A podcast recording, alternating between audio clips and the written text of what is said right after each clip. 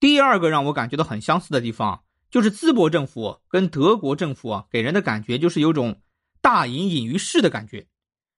有外地游客到淄博啊，发现淄博的市政府是一个很寒酸的地方。试想，在一个繁华的城市里面，有一个很普通，甚至有点破烂老旧的院落，是整个城市的控制中心，是市政府，让人不得不感慨。那其实，在淄博就是这样的，在德国的感觉也是类似，但是呢。又有点不一样。德国一些城市的市政府啊，都隐藏在一些景点里面，比如柏林的红色市政厅、汉堡的奢华市政厅，还有慕尼黑的市政厅等等。这些市政厅啊，都是名胜古迹。当你在游览这些名胜古迹的时候啊，你可能会很惊奇的发现，诶，当地的政府人员啊还在里面工作呢。在平常的时候，你很难感觉到市政府的存在。当然，他们让你不得不承认的是。当你需要的时候，他们很快就会向你展现他们的行动力。比如啊，淄博市连夜修路，以应对大批而来的吃烧烤的外地游客。那这是不是有点莫名的熟悉感呢？以前这个连夜修路的状况，是不是只出现在某某大领导要来的时候呢？现在为了满足游客的需要，确实行动力值得人点赞啊。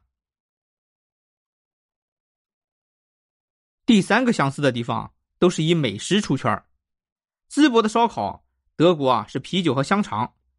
淄博烧烤本来并不出名，它原本只算是一个小地方的地方名吃，但是靠着成功的运作，挽留了大量的游客。新游客来吃完烧烤，并不是马上就打道回府，相应的去逛逛景点，体验一下淄博的流利文化，看看当地的名胜古迹，这样局面就打开了呀。让我感觉很相似的是啊，德国的啤酒也是全世界有名的。慕尼黑的啤酒节是全球著名的盛大节日，各国的游客啊慕名来喝啤酒、吃香肠，那顺便呢做一下别的方面的旅游。我感觉两者都是用美酒美食来吸引游客，然后呢用真情留住游客。最后一点，我感觉立 flag 的重要性，人家德国制造的牌子是打出来了，世界各国啊都不得不服，抢着跪舔德国制造。